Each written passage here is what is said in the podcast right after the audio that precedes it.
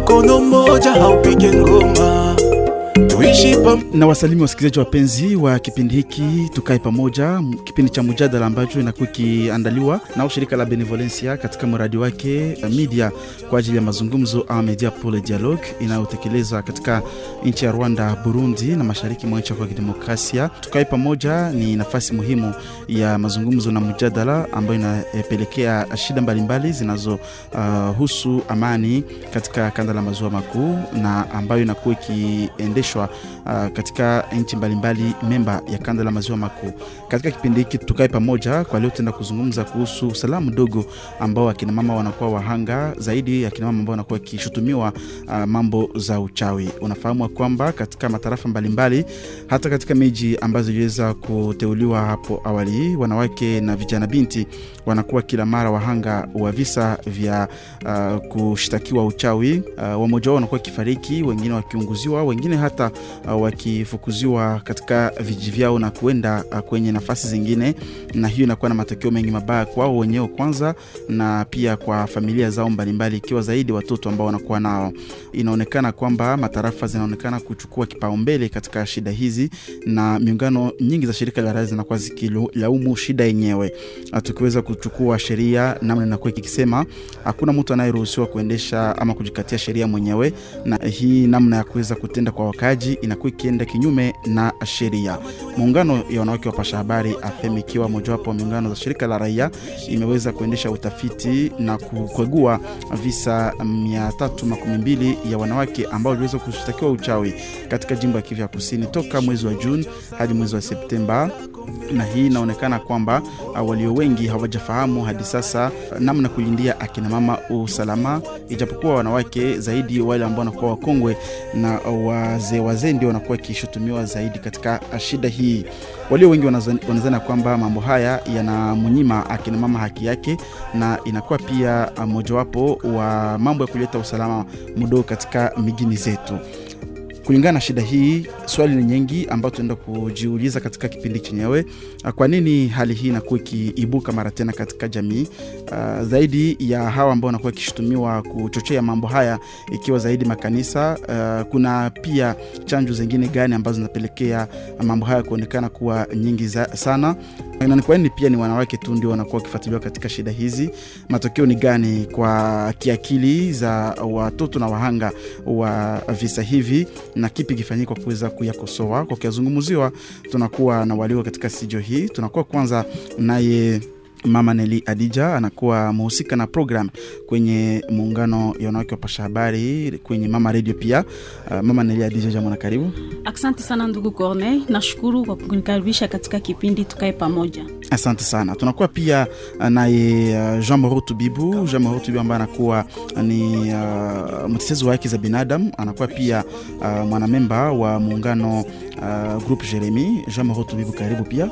Asante sana na nasema basi salamu kwa wote wenye kutufuata katika kipindi tukae pamoja. Asante sana. Tunampokea pia uh, Jean-Claude uh, Maniragwa ambaye anakuwa mwanapsikolojia anakuwa pia mtaalam wa uh, kwenye muungano wa Living Peace. Uh, uh, bwana Jean-Claude, karibu pia. Asante sana papa journaliste, tupokea mahali hapa. Asante sana. Basi uh, karibu nyote ambao unasikiliza kipindi hiki. Nikumbusha kwamba kinapeperushwa kwenye media mbalimbali ambazo zinakuwa midia partner ya muungano la Benevolencia kama vile hapa mjini Bukavu Mama Radio, ambako kipindi hiki kinaandaliwa kwenye pia redio Maendeleo na pia kwenye ESDR katika uh, tarafa la Ijwi kinafatwa kwenye redio Ijulino. Kalehe ni redio mbili, ikiwa redio Nyabibwe ambayo inapatikana huko Kalehe na pia uh, redio ya huko Yusi ambayo inapeperusha vipindi hivi. Shukran kujiunga nasi na karibu katika kipindi cha mjadala tukae pamoja.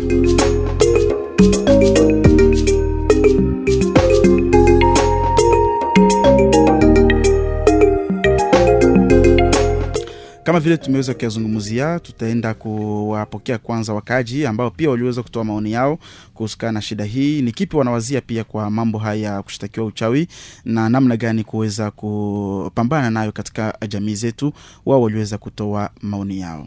Watu wengi wanasingiziwa urozi na hawana urozi, na tena kitu kikubwa, nafurahi sana kusema se kuko eti provincial yenye itakuwa charge na ile mauaji ya raia ile kusema se batu biko na uana kama uko mulozi bana kuua bure.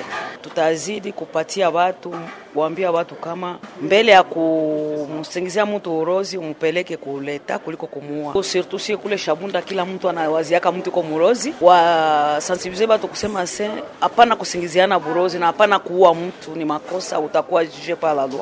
hii hatua ikikamatiwa, petetre utapata resultat naye mama naye teheshimika na ile mahali juu. shaki fois tunaona bamama njo bako expose kushinda ba papa. Kitu tunaweza kuambia wengine kwa kuepukana tabia hizi, ile ni vitu viko sasa vile vya giza, ni vitu tu vya kushakia. C'est pourquoi mimi ndaweza ambia wenzetu, mtu hawezi kuwa na jije mwingine na hayajua kosa yake kufatana na makonfli kunatumana mtu anasema mwenzake ni mlozi japo yuko mlozi, itakuwa tu mlikoroganako kitu fulani, naende na mwakize ulozi. Tunapashwa kuwa na moyo moja na kuongea na kupendana, na wakati mzozo huko tunapashwa kuikaa kwa kuongea ili tutatue, kuangalia maavanse gani balifanyaka depuis le mars mpaka mwa hii periode mu août njo na kuangalia par rapport ya marekomandation zenye baproposaka mu mars nini yenye inaendelea mpaka leo. Bon, banamke surtout benye banawaka banashutumiwa na jua sorcellerie banazuiaka kuwa sana sana benye abana makuta, njo mtu ana, anajikutaka bale bebako bapovre njo banazoyaka akize yangu ni kusema tu population mko mnaacha wanamke na amani, malgre ke alikuwa akizeda sorcellerie. Eske kuko preve ya kuonesha kama ni vile? Ilikuwa kosa ya kusema kama batu bako bana reconnaître sana madroit zabo juu. Mwaile kusipojua madroit zabo njo bako bana bana akize bana mke na kubafanyizia ma justice populaire. Sa kusema kama aliua mtu banakuya banamlunguzia swati nyumba au banamuua banamlumiza na kwa kuweza sasa kuanza kipindi kenyewe tutampatia kauli mama Nelia Dija ambaye anakuwa wa muungano wanawake wapasha habari, ambayo iweza pia kutoa uh, utafiti wake na kukagua visa vingi sana vya wanawake wanaoshtakiwa uchawi kokote katika matarafa za jimbo ya Kivu ya Kusini. Uh, mtazamo wako ni gani kwa shida hii za kushtakiwa uchawi kwa kina mama? Asante sana ndugu Corneille kwa kutupatia kauli. Kunakuwa kabisa shida ambayo inatia maisha ya wakaaji na hata hasa wakinamama katika wasiwasi sana.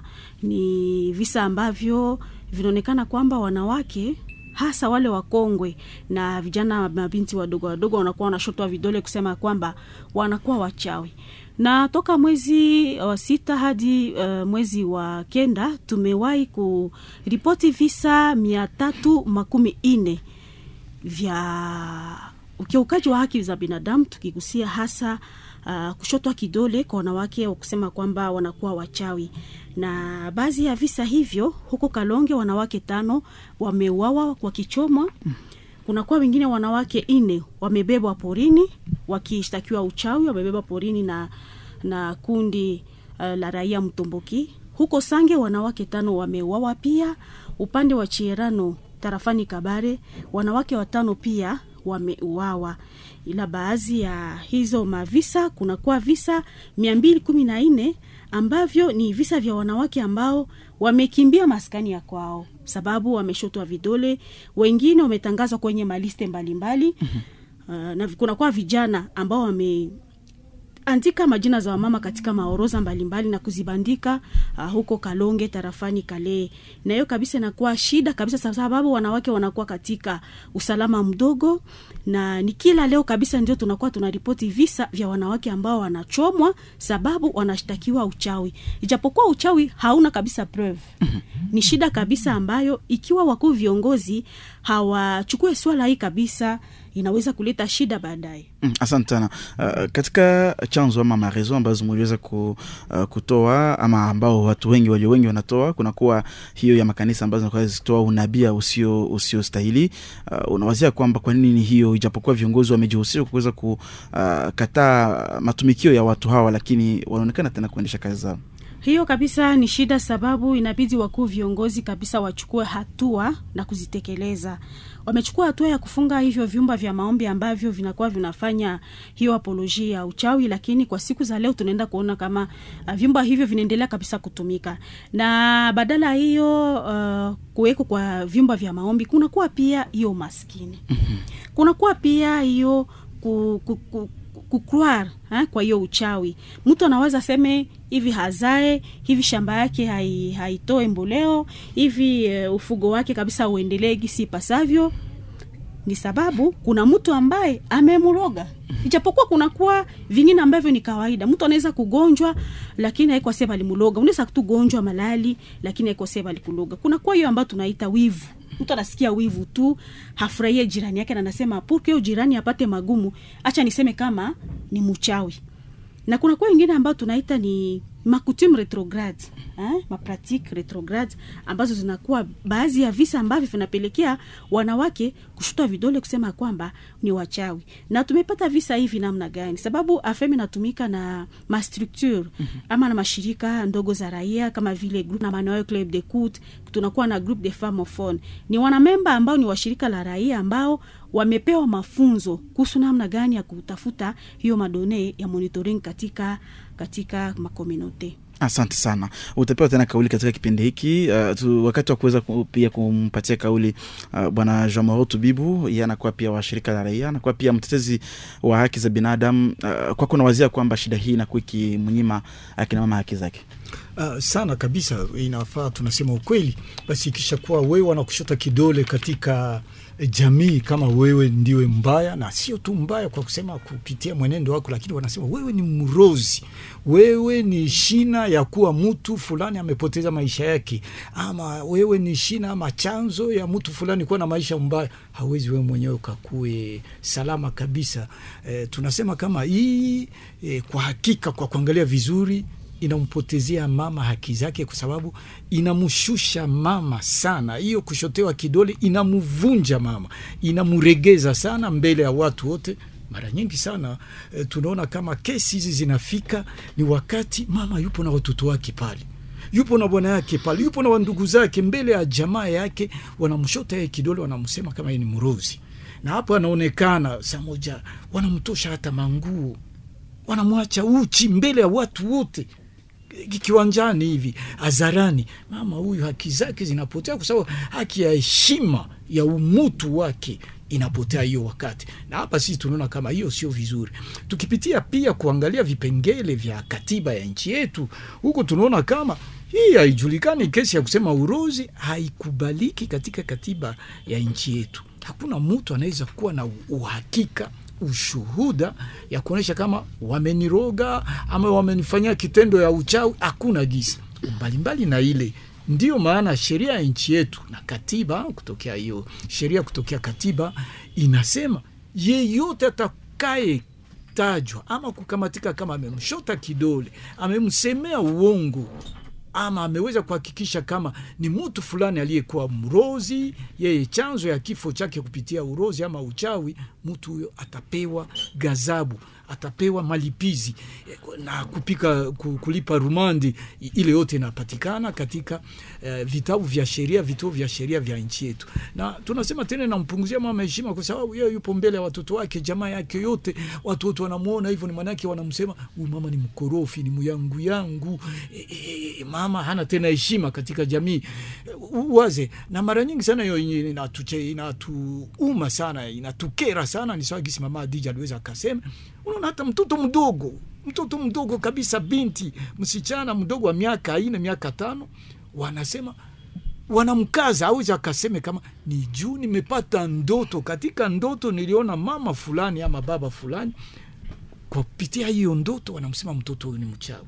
Sasa mtoto huyu mdogo yupo anakomaa, watu wote watamwona anakomaa katika kijiji, katika jamii, watakuwa wanamjua, pengine anaenda hata kwenye shule, watajua kama eh, huyu msichana ni mrozi, ni mchawi. Heshima yake inaisha na ujio wake katika maisha yote inapondekana, inafungana hapo inakuwa ni giza mbele yake. Hata kama kungekuwa kijana mvulana mwenyeweza angeweza akampende, atasema ah, nani ataleta katika jamaa yake mrozi, mchawi. na, na ni kwa nini akina mama tundu wanashutumiwa je wa, waume nayo ni ajabu kabisa kuona kama ni wamama tu wakina wa, wa, wa, mama ndio wanashotewa vidole mara nyingi sana, mm. na hiyo mi nasema mara nyingi ni kupitia sa mama Adija aligusa kitu kimoja wanapitia tabia zimoja, mila za kwetu za kuona kama mwanamke ndiyo chanzo ya ubaya katika maisha, chanzo ya tuseme maisha mabaya, malheur katika jamaa. Hii imetokea katika roho za mababu zetu za, tangia zamani, hata katika Biblia walikuwa wanaonyesha kama ni mama ndiyo chanzo ya zambi, chanzo ya, ya ubaya wote. Unaona, manake hata kupitia maneno zimoja za makanisa zinaweza zikatume watu wanaanza kuwashutumu wa mama. Asante sana. mbaya kabisa. Uende Uh, kabla tumpatie kauli Jean Claude uh, uh, Binelia Dija nakuwa pia cha kuongezea hapo. nilikuwa na cha kuongezea kulingana na hiyo uh, shida ambao wanawake wanaipitia hasa vijijini. Gisi Papa Moro alisema wakati ambapo mama anashotwa kidole kuwa ni mchawi, anatembezwa uchi, anakuwa vrema humilie, na ile kabisa inakuwa shida sana. Kinye, kitu ambayo inatuuma sana ni kuona kwamba shida hiyo namfikia mama na watu wote wanakuwa wakitizama. Mama banamchoma anangua yote anaisha na batu yote biko wanatizama. Wako viongozi wa mahali hawafanyi hata jambo lolote. Na unakutana kama hata nyumba ya muhanga wanaichoma na vitu vyote, vyote ambavyo watoto wa wahanga wanasumbuliwa katika jamii. Wanasumbuliwa sababu kila mtu anakuwa anamu, anamubagua. Mamako ni mchawi. Eh? unakutana wanakuwa kabisa na shida. Na wale wamama ambao wanaponyokea chupuchupu kuchomwa wanakuwa na shida sana. Sababu mahali pote ambapo wanaenda wanasema wao ulitokaka fasi fulani juu ulikuwa kama mlozi. Na unakuya huko. Wanakuwa wanaangaika fasi yote. Hawana kabisa usalama. Wanaishi katika wasiwasi ya kusema muda ni muda. Wale wa, wa vijana sababu ni baadhi ya vijana ndio wanatenda vitendo hivyo. Vijana hao wanaweza kunigundua na kunitendea ujeuri sio kwa maana wako viongozi wanakuwa kabisa na kazi muhimu ya kukomesha kabisa vitendo hivi Asante sana. Tutampatia basi kauli uh, bwana Jean Claude uh, yeye akiwa mtaalam na pia mwana saikolojia. Uh, kuna kuwa vidonda vingi vya ndani ambavyo vinazalika, uh, matraumatisme ni nyingi sana ambazo zinazalika. Mara kina mama ghafla anashtakiwa uchawi na anafukuziwa uh, kwenye kijiji chake uh, na wengine wanajeruhiwa vikali. Uh, ni namna gani uh, wanaishi katika vidonda hivyo uh, na je, kunakuwa namna ya kuweza kuwajia msaada na itaweza kuwa ni kivipi? Asante sana papa journalist. Unajua, wakati mtu alipatikana na tukio ile wala na shida ile, inamuletea kabisa vidonda vya ndani. Ni jambo, ni jambo ambayo yeye peke anashindwa pokea maisha yake, na wakati alipitia ile, utakuta vraiment inamuletea konsekanse mingi. Ukikamata kwa kimwili, utakuta mama kwenye iko anapenda alale, anakosa usingizi hata sinzia mm. jiko nafikiria ile mambo yalipita ndani, anakosa usingizi, atakosa tana apeti, anapenda kule chakula lakini hana tapeti ya kukula. Roho inapigapiga wakati anakumbuka ile mambo yote, unaweza kuta anatetemeka, anasikia kichwa na muuma, uregevu na ingine mambo yote. Me bila ile eh, kuko tena probleme yeko liye na na kadre emotionnel. Kwenye mama atakuwa iko kila mara iko muhuzuni, anahuzunika sana, ana iko pale isha poteza kitumaini ya maisha, anawazia kama maisha haitaendelea tena mzuri, hana tena vraiment intere wala juhudi ya kuendelesha na kazi zake. Unakuta kabisa ye na anajihukumu, anasema kama hapa njo mwisho, anajihukumu, anaona kama tena hastahili kuishi wala maisha imkuye tena mzuri, hastahili kuishi kudunia na wengine, haiko sa vile wengine. Toki ile yote namuletea vraiment eh, vidonda vya ndani. Na kungambo ya matendo wala si le plan comportemental. Utakuta wakati aisha pitia vile vyote anakuwa dekuraje anasema ni kukufa na kukufa. Njo kuile ng'ambo unaweza kuta ana anajitia ana, ana, anajitia hata mu vya kukunya pombe sana. Toki hata alikuwa kwenye pombe wala alikuwa kwenye pombe sana me atasema saa zingine nikikunya pombe itanipunguza mafikiri, njo atapenda akunye sana alewe na, na anawazia kama pale petetre anapunguza mafikiri, ijapokuwa saa pombe zitaisha mu, mu mwili atavifikiria tena na njo vitamuletea tena. Utakuta eh, kwenye iko hapendi tena sogelea watu. Retrait social, donc anawazia ah, fulani basi siwa fulani njo iko si siwa fulani njo waliniletea magumu yote. Donc anakamata kila mtu kama vile adui. Na utakuta kwenye iko mubyenye nafanya vyote aisha kuwa bizarre. Donc haiko tena mvua normal aisha perdre equilibre. Na njoo kila watu wataanza sema no fulani alikuwa hivi sasa namna gani tena anageuka anakuwa mlevi anakuwa e, mtu mwenye ajue jiorganize kufanya tena kazi mzuri ile yote inatokana na vinyume vya ile tukio ambayo e, alipitia ndani.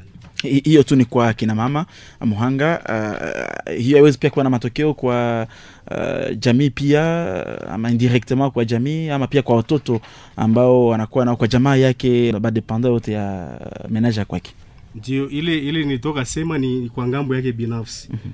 lakini kwa jamaa inaweza leta tena nayo makonsekansi wala vinyume unaona mama alikuwa pale mbele anahusika anajihusika na kazi fulani fulani kugharamia watoto alikuwa akiwalea akiwapatia maadibisho me ile wakati aisha ingia deja mwile makonsekansi fulani fulani ile makonsekansi jipresente kuyeye deja famille yetu inakuwa desequilibre ile wakati ya kusema no e, ata atachungana ubie atafuatilia mwenendo ya watoto wala comportement ya watoto haitakuwa tena.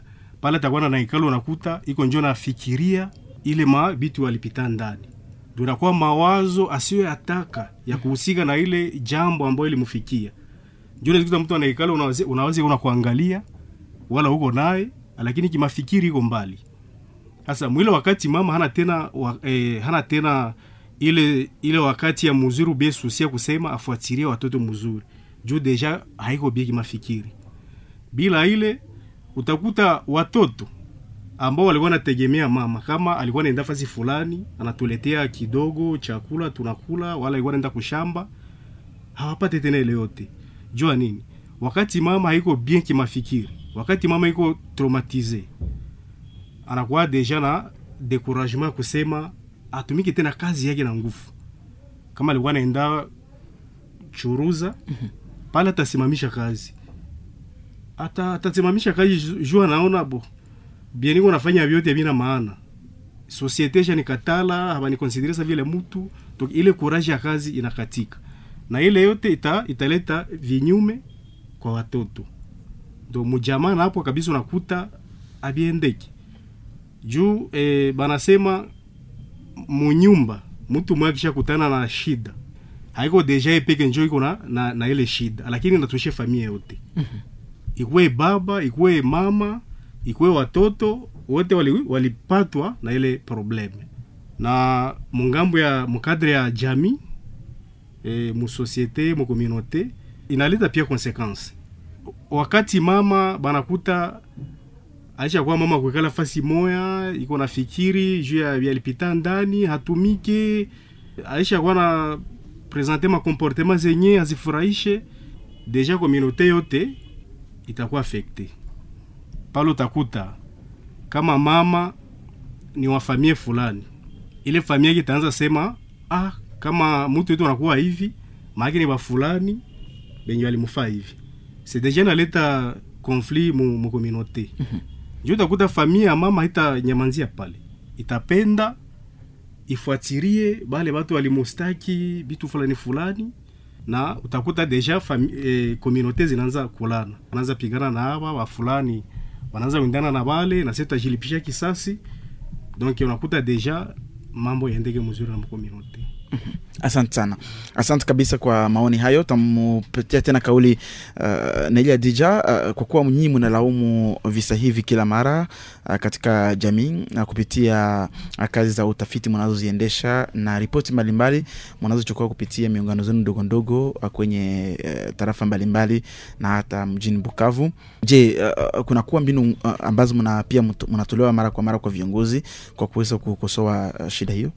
Asante sana kwa ulizo nzuri kabisa. Kulingana na tatizo hiyo, tumeandaa vikao mbalimbali ama maatelie mbalimbali, na ilikuwa wakati muhimu ya kuzungumzia kuhusu shida hiyo ambao wanawake wanaipata. Katika kikao hicho tumealika wanamemba wa shirika la raia, media, tumealika uh, watafiti mbalimbali mbali, na hata wakuu viongozi, na kupitia basi kikao hicho tumeikala kabisa na kuzungumzia kwa kindani ndani kisa na maana ya kushotwa kwa mwanamke kidole na kuchomwa na kupitia kikao hicho tumefikia ku pendekezo mbalimbali mbali. na hata maangagement mbalimbali sababu uh, media shirika la raia na hata wakuu viongozi wamekamata kusudio mbalimbali ni kama vile kwa wakuu viongozi kufunga hizo uh, vyumba vya maombi ambavyo vinafanya hiyo apoloji ya uchawi ama apoloji ya sorcery ile maunabii ya uongo uongo. Sababu kunakuwa kabisa hiyo ma vyumba vya maombi ambavyo vinakuwa pale kwa ajili ya kuchochea chuki katika jamii eh, na kupitia hiyo maunabii ya uongo, ya uongo. Na wakuu viongozi wamekusudia pia kuweka kwenye matendo sheria ndogo inayokataza kujilipishia kisasi sababu sheria inakuwa lakini inaonekana kwamba hadi leo sheria hiyo haijawekwa kwenye matendo. Wakati ambapo mtu anaonekana kwamba anahusika na hiyo kitendo cha ulipishaji kisasi ama justice populaire inabidi apate hiyo shida ama apate adhabu asante apate adhabu kulingana na sheria. Na tumepea tumepana pia pendekezo ya kusema kwamba wahusika wote wa hivyo vitendo ambavyo wanakuwa wanachoma wanawake wapate malipizi kulingana na sheria. Na kwa kuu viongozi waandaye ile ambayo tunaita katika lugha ya kifransa les audiences foraines. Mm, ma kesi mbalimbali katika matarafa ambayo ilionekana kabisa wamama wamepata na shida hiyo ili hiyo kesi ipate kudekuraje wale wengine ambao wanaweza uh, prochainement kufanya hiyo vitendo vya ujeuri kulingana na wanawake. Na tumealika pia shirika la raia kuendelea na uhimizaji kupitia maradio kupitia maemission mbalimbali uendeleshe umizaji ili shida hiyo ipate kukomeshwa. Tumealika pia uh, madepute wetu. Wakati ambapo wanakuwa katika hiyo mavizite kwenye baze yao wakuwe wanadekuraje ilo mapratiki tumeenda hata Kinshasa kuona wakuu viongozi. Tumefanya ambayo tunaita cahier de charge.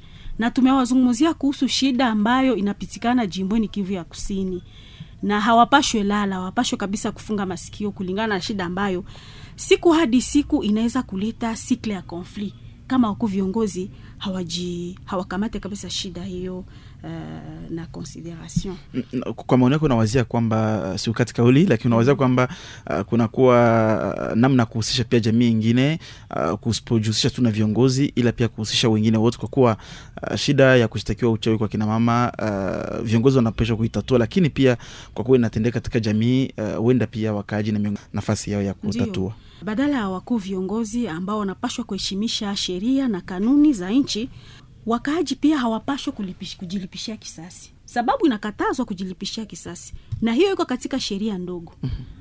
Yaani wakaaji wanapashwa epuka kujilipishia kisasi. Sababu accusation ya sorcellerie haina preuve na haina fondement juridique. Watasema mtu fulani iko na ni mchawi. Koma utaiprove kama ni mchawi? Nini ilikuonyesha kwamba kabisa ndugu yako ambaye amekufa ni sababu ndugu fulani ama jirani fulani njo alimuua hakuna hiyo preview. yaani wanamemba wa jamii wanapashwa kabisa ku kuacha hiyo mavitendo waachie sheria kufanya kazi yake. Wakati ambapo nasema no mtu fulani inawezekana njo Nimemulota. wende basi nilimulota. Ah. wende basi kwenye kituo cha polisi ama wende kwenye sheria. Useme mwimulota mtu fulani na mi najibu wenyewe utapata watakwambia sheria hakuna hakuna vraiment preuve inaonyesha kama mtu fulani njo mwenye alikuwa. Asante sana. Uh, basi uh, jean marot tubibu uh, miungano za shirika la raia na za utetezi wa haki za binadamu uh, ambao pia unakuwa mojawapo na memba zinapaswa kufanya kitu gani pia kwa kuweza kutatua shida hii? Basi najua kazi ya uhimizaji ni ndio kazi sio tunafanya wakati Ndiyo. wakati wote sisi hatupo waamzi hatupo polisi hatupo tribunal. Kazi yetu sisi ni kuhimiza raia. Na hii mama Neli aliweza kuisema kazi yetu ni uhimizaji. Sio tu wale waliotenda hivyo wahalifu lakini pia kuwahimiza jamii zaidi sana jamii. Na hapa katika jamii tutasema kwa wingi kwa jumla tu. Hapana jamii tunawae- tunawaelekea sana kwanza wale viongozi wadogo kadre de base bale bachef coutumier bachef de village ni bale tunaendea tunawaonyesha hata katika mila za zamani zenye kuheshimisha mwanamke ama zenye kuheshimia maisha ya mtu hazikuwa zinasema urozi wamuue fulani ama kama wamemtaja mtu fulani kama ni mrozi waweze wakajipatie sheria wenyewe hapo tunaleta sheria ya mupya ya kuonyesha kama katika katiba ya nchi yetu tunaimiza sana na nguvu zetu sana kuonyesha kama hii haina ushuhuda.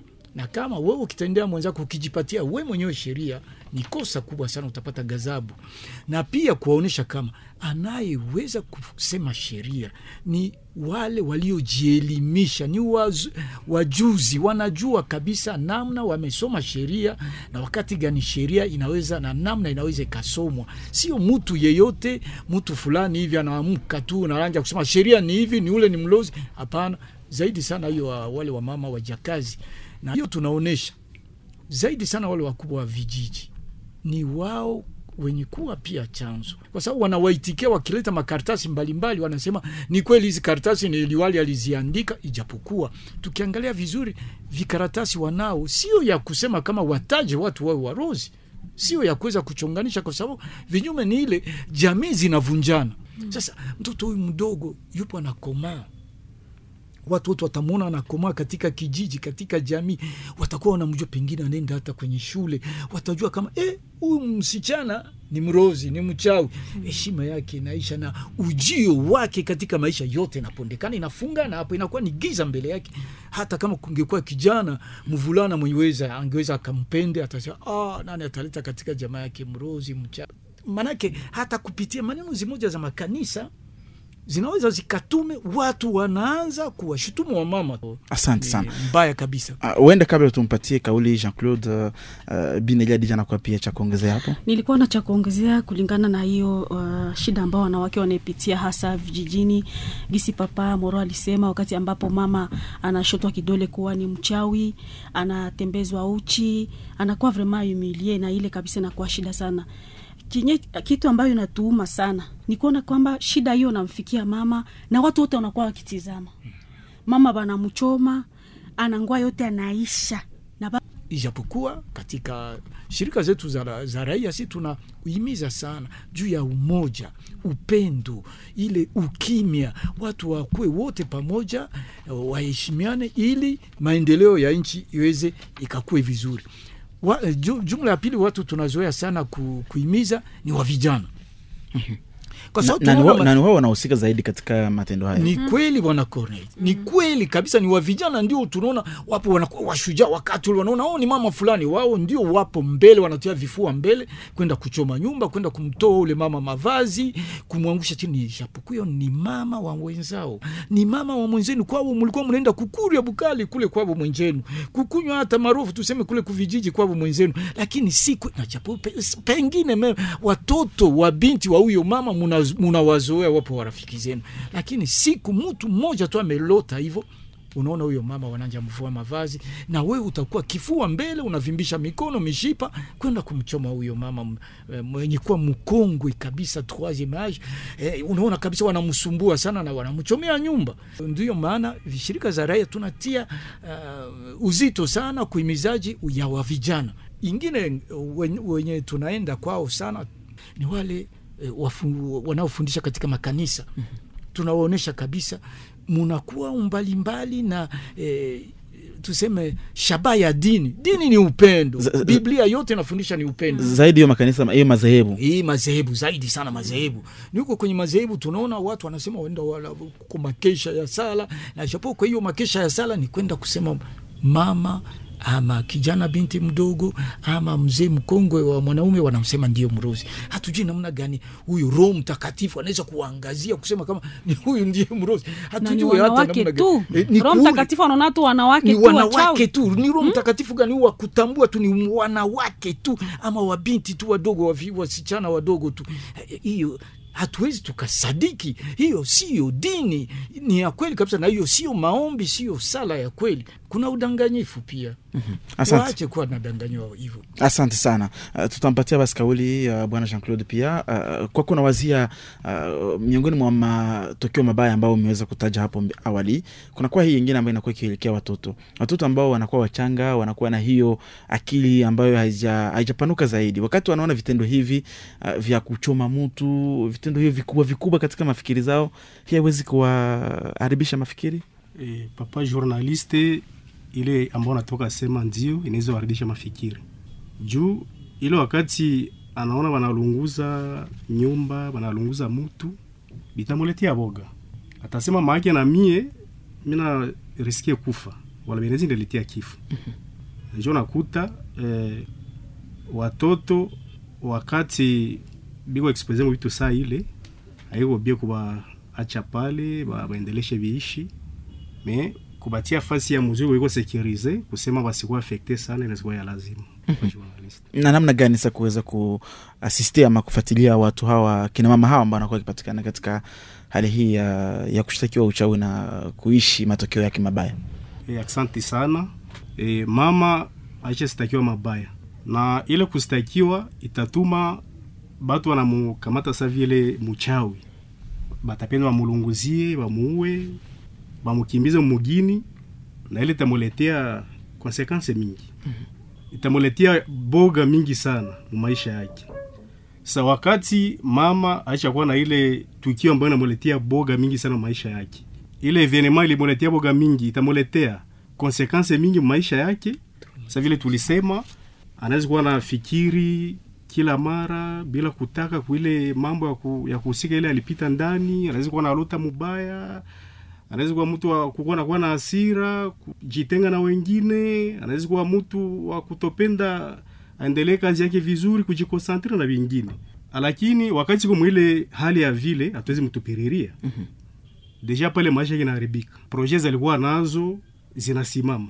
Sasa kusema mama asiishi mwile hali ya vile inaomba anasogelewa na psikolojia wanamsaidia kutoka mwile hali. Na kumsaidia namna gani? Mm-hmm. Ya kwanza e, akishasogelea wanapsikolojia watampokea. Na wakishampokea watakuwa washachunguza kama iko deja na ile shida fulani yenye namutuma- yenye natuma ubie namuelekeza kukuwa traumatize bakishajua kama iko deja na ile probleme ya traumatisme ishamuletea masymptome mingi zile zitutoka sema wala matukio fulani fulani. Hiyo atakomunike resultat ya vyenye balichunguza kuyeye mama wakati tuliongea na wewe wakati tulikuuliza juu ya ulipita ndani tulikuta. Unakosa usingizi tulikuta. Unakuwa mtu wa hasira tulikuta. Unalota mubaya tulikuta. Aweze tena tumika kazi mzuri. Na ile yote inasikilikana se normal. Kwa mtu mwalipitia ile magumu se normal. Lakini sasa kufuatana vitu tutafanya pamoja mambo itaendeka mzuri. Pale tapima mfasiria kidogo kama ile maalama fulani fulani inasema nini. E, hii maalama fulani ya tuseme ya kukosa kusingizi inatokana na ile mambo lipita ndani ile tukio lipataka namfasiria kama ile ku, kufikiri kila mara mambo fulani fulani natokea na ile mambo lipita ndani akishapokea akishasikia ile yote kama vinawezekana tupatie uta, utapima mfasiria kidogo kupitia mfano ya ile mambo ambayo lipita ndani. Namwonyesha kama mbele upatwe na hii tukio ulikuwa bien ulikuwa nafanya kazi yako kwa usawa na mambo yote ilikuwa mzuri. Lakini wakati tukio lijitokeza mambo yote iliharibika. Na njo sasa kusema tukurudishe kwa usawa itaomba tukuwe na bikao pamoya kwa kusema tukusaidie kutoka mwile shida. Lakini kabla ufikie ile yote itakuwa ya muhimu kumurasire kumwonyesha kama kazi mtafanya italeta matunda mazuri. Na pale utampatia deja e, mwenendo ya vikao na mwenendo ya mazungumuzo. Mfasirie ile mwenendo, ya mazungumuzo. Wakati utamaliza mfasiria utamuuliza kama iko tayari kusema mwanze pa pamwele mazungumuzo wala ile maongezi. Ile ni kwamba consentment yake. Kama nakubali mtapanga deja mazungumuzo. Na pale inafaa kumwonyesha kama yote ambayo mtaongelea itakuwa siri ambayo utamwekea maneno itafika nje asante. Na kisha pale njo mtapanga ma mazungumuzo me terapi ubie approche yenyeko mzuri kwa kusema isaidie mama kwa kutoka. Mwila ile iko ndani ni terapi tunaita terapi par expression narrative. Inamaanisha? tunaita nete ndio inamaanisha kama wakati mtapanga ile mazungumuzo mtakuwa mnaongea binafsi. Takuwa nakuwa mazungumuzo yenye bawili kufuatana na evenema fulani yenye ulikuta iko nayo. Ye alipita ndani wala shida fulani yeko nayo. Mnaweza ongea kukitu fulani ya kwanza tukio fulani. Mkimaliza mnaweza kamata ingine mna- mnamaliza mnakamata ingine mpaka siku mnamaliza rendezvous ama seance juu kuna mara wazie ni kitu mwana mwaletele ile shida ijapokuwa kuna vingine. Anaweza kuweko pale tuseme kwa mfano walikuya bakamulunguzia nyumba. Saa zingine na mbele ya pale kwa wengine ma, matukio fulani fulani yanapita ndani sama naweza kumbuka ile tukio moya zamani inamkumbusha ile ya mupya. njo kusema mtu awezi mufazia matunzo ya, ya evenema moya wala tukio moya ni lazima kugusia zile za za muhimu zenye zinamuletea boga mingi unaenda unazigusia zote polepole polepole mpaka siku tamusaidia kusema arudishe tena mafikiri asante sana tutafanya mzunguko wa mwisho itakuwa ni ya kuweza kutoa pendekezo na ujumbe fulani ujumbe gani uh, kwa upekee uh, unatolea uh, bini jadija kwa jamii yote nzima ambayo inachangana viongozi wa tatizo wa haki za binadamu jamii yote nzima kwa kuweza kukosoa hali hii Asante sana. Pendekezo ambayo tunaotolea jamii ni kuacha hivyo vitendo vya kujilipishia kisasi. Akina mama anapashwa kuheshimika. Hakuna yule anaweza penda kesho, wakati ambapo anakuwa mkongwe, naye ashotwe kidole. Leo tuko vijana, lakini kesho tutakuwa wakongwe. Itakuwaje wakati ambapo na sisi tutashotwa vidole? Yaani kila mmoja anapashwa kujiswali hivyo wakati ambapo tunatendea mama fulani hivi, kesho wakitendea mamangu itakuwaje?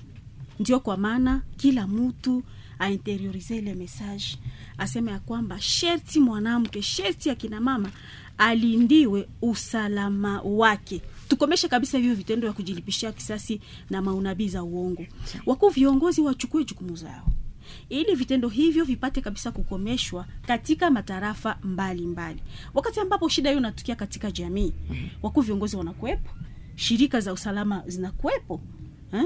Inabidi watu wote wachukue jukumu na viongozi vijana hao ambao wanakuwa wana, wanajiilustre katika hiyo mapratiki, inabidi wapelekwe wa, wa, wa mbele ya sheria Asante. wapelekwe mbele ya sheria, na tunasema kwamba sisi shirika la raia tutaendelea na uhamasishaji, yaani hatutachoka kabisa. Nawaza papa papa Morotu Bibu hawezi kukataa hiyo, hatutachoka, tutaendelea kabisa kuendelesha uhamasishaji ili shida ambao wanawake wanakuwa wanaipata ipate kukomeshwa lote. asante sana. Na hiyo itakuwa ni wenda ni lako la mwisho katika kipindi hiki. Tunampatia pia kauli ya Morotu Bibu kwa machache kabisa. Unakuwa na pendekezo gani? Pendekezo ni hiyo uh, hatutachoka hata hata kidogo hatuwezi tukachoke kuimiza kusema kama sheria ya nchi yetu haijue uchawi haijui urozi haikubali na hakuna anaye uwezo wa kujipatia mwenyewe sheria.